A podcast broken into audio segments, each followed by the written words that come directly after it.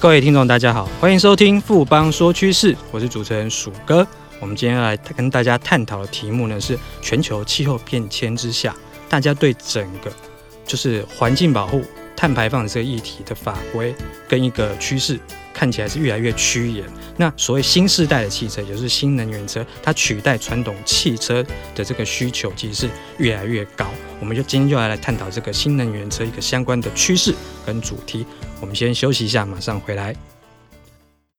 最近五 G 概念股很夯哎，你有没有买啊？我当然是概念股一把抓喽！那么厉害，快教教我啦！富邦世代行动通讯 ETN 连接的指数成分是十档台湾极具五 G 概念的上市股票，而且 ETN 投资门槛低，小额资金就可投资哦！太棒了，我要赶快去买！富贵要人帮，ETN 买富邦。富邦证券指数投资证券基金管会同意生效。微博表示，本指数投资证券绝无风险，投资人交易前应详阅公开说明书。本公司经目的事业主管机关核准之许可证号为一百零七年金管证总字第零零五三号。欢迎回到富邦说趋势。我们今天很荣幸邀请到富邦证券投资顾问部的吴旋风来和我们谈谈如何透过 ETF 掌握新时代汽车的投资机会与趋势。旋风好，鼠哥好，各位听众朋友大家好。旋风，我们知道，呃，新时代汽车其实大家主要就是谈一个新能源的一个概念。那它到底包含了哪些核心的一些概念？那对未来整个汽车产业有什么样的影响呢？好的，鼠哥，新时代汽车总共有四大核心概念。那它是由德国汽车大厂戴姆勒在二零一六年所提出的 CASE，C A S E 这样子的一个术语。它涵盖了包含像智能互联的 C、自动驾驶的 A、共享的 S 以及电动化的 E 等四大核心概念。在未来，传统汽车大厂面对的不仅仅是目前现有的竞争对手，包括发展自动驾驶的 Alphabet 和 Apple。移动服务供应商的 Uber、非传统汽车大厂 Tesla 等企业都将积极抢占汽车以及移动服务的市场。那也就是说，传统汽车厂在未来如果无法跟上产业的升级，就很有可能会被市场所淘汰。旋风这边提到 CASE 就 Case 这样的一个术语来概括我们整个就是新世代汽车的一个四个核心概念。那 C 的部分是放在第一个，这就是所谓的智能互联这个部分的话。它有什么意义跟趋势存在呢？关于智能互联，也就是车联网的部分，现代汽车正迅速成为一个移动式的物联网设备。那其强大的一个车载运算能力以及通信系统，都必须高度依赖五 G 技术。根据统计，到二零二三年，汽车的一个产业将是五 G 物联网解决方案的最大市场，占终端市场总量的百分之五十三，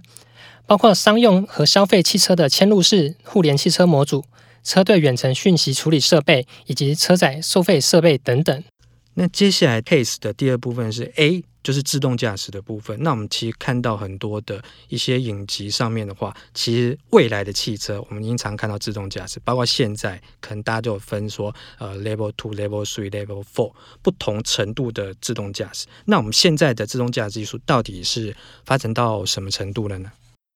好的，鼠哥，依据美国国家公路交通安全管理局所使用的标准，车辆自动驾驶系统它是分为零到五级，零级是不包含任何类型的自动化，而 Level Five 则是全自动化。目前大多数的新车是处于 Level Two 的阶段，而高阶驾驶辅助系统 ADAS 现正扮演非常重要的一个角色，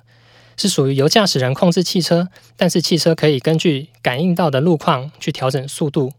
目前尝试朝着 Level Three 去做发展，例如像特斯拉的自动驾驶模式，汽车可以做出很大部分的驾驶决定，不过有时需要驾驶员来接管。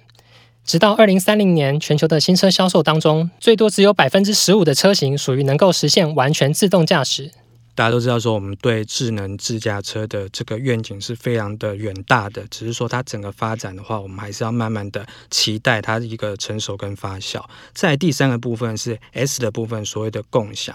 共享汽车的概念对整个汽车市场会带来什么样的变化呢？共享经济在过去十年迅速的发展，那在共享经济、互联服务以及功能升级的驱动之下，二零三零年的汽车产业收入将会因为新的商业模式而扩大百分之三左右，约一点五兆美元。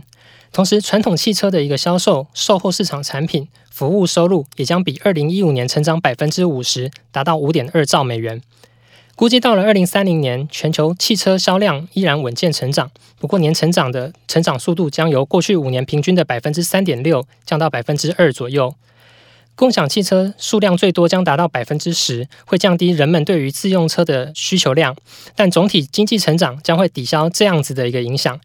也就是说，共享汽车虽然使全球汽车销量成长放缓，不过整体汽车的产业则将会受惠到新的商业化模式，为营收带来显著的成长。接下来我们最后谈到就是 case 的最后部分，就是一就是所谓的电动车部分。那我们可以看到一个很明显的代表，就是特斯拉的这几年。蓬勃的发展，尤其是它今年以来的股价的话，相对来说涨幅是非常的大。那大家对于整个不只是特斯拉，整个电动车未来的一个发展的看法是怎么样？从今年起，欧洲的一个汽车制造商将迎来欧盟史上最严格的汽车碳排放政策。到二零二一年的汽车制造商必须将各种车型的二氧化碳平均排放量降低到每公里九十五克的标准。并计划到二零三零年，欧盟汽车内二氧化碳排放量将在二零二一年的基础上再降低百分之三十七点五。各大汽车厂商必须增加电动车的销售占比，以缩小碳排放的一个差距。根据环保组织 TNE 的预测，今年电动汽车和插电式混合动力汽车在全欧洲的一个销售量有望超过一百万辆，是二零一九年的四倍左右。市场数据分析也显示，由于汽车生产商会向市场上推出更多车型。到了二零二一年，电动车的一个车型数量将会是目前的三倍。电动车和混合动力车也有可能因为政府的政策推动以及未来电池价格的降低而持续的成长。谈完整个未来汽车概念的四大核心 case 这个部分的话，那我们在产业所谓的产业相关 ETF 的投资的话，我们有哪些 ETF 是现阶段我们可以关注的呢？